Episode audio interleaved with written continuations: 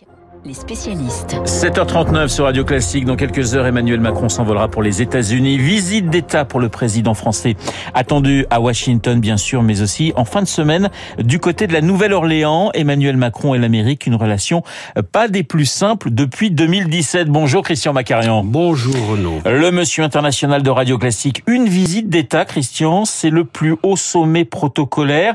Ça veut dire quoi concrètement? Eh bien, ça veut dire que non seulement on déploie les grands moyens, les honneurs militaires, les coups de canon, Oui. le fameux dîner d'État et aux États-Unis de préférence et exclusivement en smoking, euh, donc c'est très solennel. Euh, tout cela, c'est de l'apparat, mais ce ne sont pas des. Qui dit apparat ne dit pas artifice. En vérité, derrière ça, on ne, on on n'accorde pas une visite euh, euh, d'État aussi facilement. Derrière ça, il y a une convergence géopolitique, et c'est quand même ce que veut souligner Joe Biden, faire oublier certains obstacles du passé, On va y mais revenir. aussi, on va y revenir, mais aussi lancer l'avenir. Et je vais vous donner juste un exemple. Theresa May, euh, au début du mandat de euh, Donald Trump, euh, en 2018, avait rendu visite, la première des chefs d'État européens au, au président américain, mais ce n'était qu'une visite officielle, c'était pas une visite d'État, car elle n'était pas chef d'État, c'était la reine d'Angleterre qui était le chef de l'État. Donc, vous voyez, ça a un sens quand même de dire visite d'État, c'est différent de la visite Vous avez parlé de convergence euh, pour Biden. Biden-Macron, est-ce que les deux hommes s'apprécient? Oui, il s'apprécie bien sûr, même si, euh, on s'en souvient, Emmanuel Macron avait multiplié les gestes et les invitations à l'égard de Donald Trump, Ouais. pensant un peu naïvement, disons-le aujourd'hui rétrospectivement, pensant l'amadouer, et ce qui n'a absolument pas fonctionné.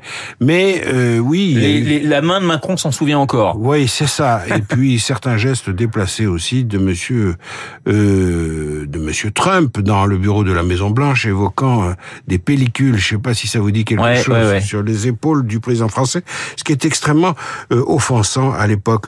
Tout ça est oublié. Biden est un homme civilisé. Biden a été pendant plusieurs décennies à la commission des affaires étrangères du Sénat. Il connaît très bien l'Europe. Il connaît accessoirement très bien la Russie.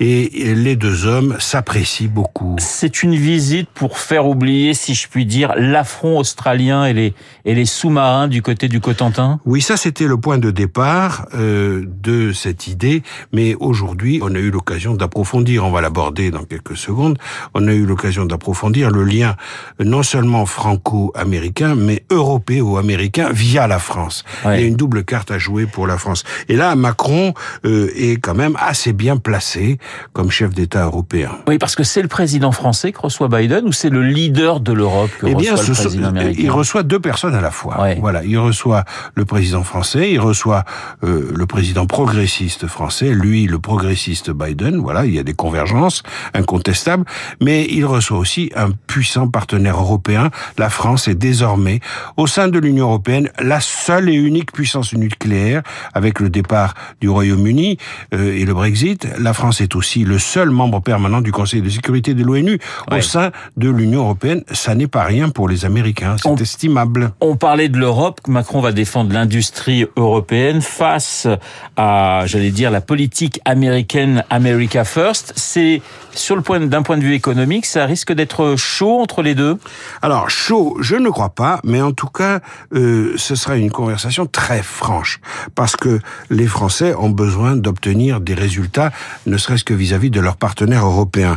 Au mois d'août dernier, les États-Unis ont adopté la loi IRA en Ouais. français, IRA, euh, IRA, ce qui signifie Inflation Reduction Act, une loi pour réduire l'inflation, qui se traduit comment?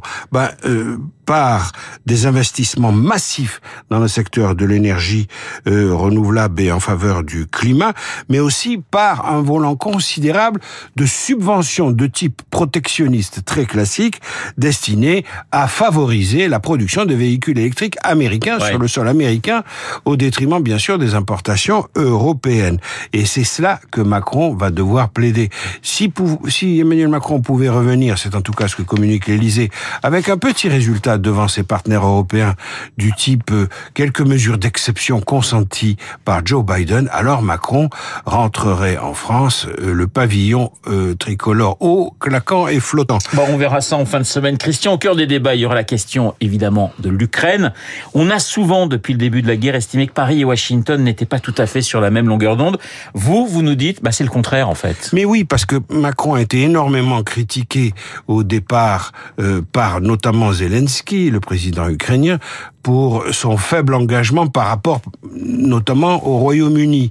Sauf que les Français, lorsque le président Macron a dit qu'il ne fallait pas humilier euh, la Russie, sauf que les Français ont toujours gardé la même ligne, c'est-à-dire pensons à la sortie du conflit. Ouais. Ne soyons pas obsédés par l'entrée dans ce conflit et par l'approfondissement de la conflictualité. Songeons à, aux moyens de faire la paix, ayant pour obsession de ne pas produire des effets de cliquet, d'impossibilité de retour en arrière afin que la négociation puisse à un moment ou à un autre intervenir.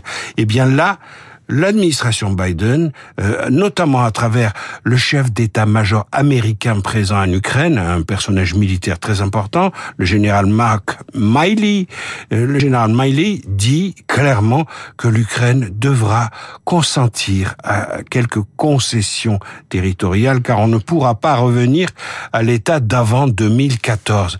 Et là, si vous voulez, l'administration Biden envoie des messages très clairs aux Ukrainiens. Il va falloir à un moment ou un autre que vous vous asseyez la table de négociation et ça veut dire faire un certain nombre de concessions. Donc le point de vue américain et français est convergent. Une dernière question, il nous reste quelques secondes. Christian, c'est une rencontre finalement plus importante pour Emmanuel Macron que pour Joe Biden oui, mais elle l'est aussi pour Biden parce que, à force de faire de la Chine l'obsession de la politique américaine, euh, il faut aussi qu'il y ait un message pour l'Europe. Et euh, de la part de l'administration Biden, s'appuyer sur la France, c'est très malin parce que, franchement, la France est la bonne porte d'entrée dans l'Union européenne pour les Américains, même si, je le rappelle, Emmanuel Macron est scotché à un concept, l'autonomie stratégique de l'Europe. Eh bien, l'autonomie stratégique de l'Europe, ça se discute en priorité avec nos amis et nos alliés américains. Merci Christian. Christian Macarian dans les spécialistes. Dans un instant, le journal imprévisible de Marc Bourreau. Marc qui s'intéresse à un produit typiquement français, la baguette. Pourquoi? Eh bien, réponse dans moins de deux minutes. Je sais, c'est insoutenable. Il est 7h46 sur Radio Classique.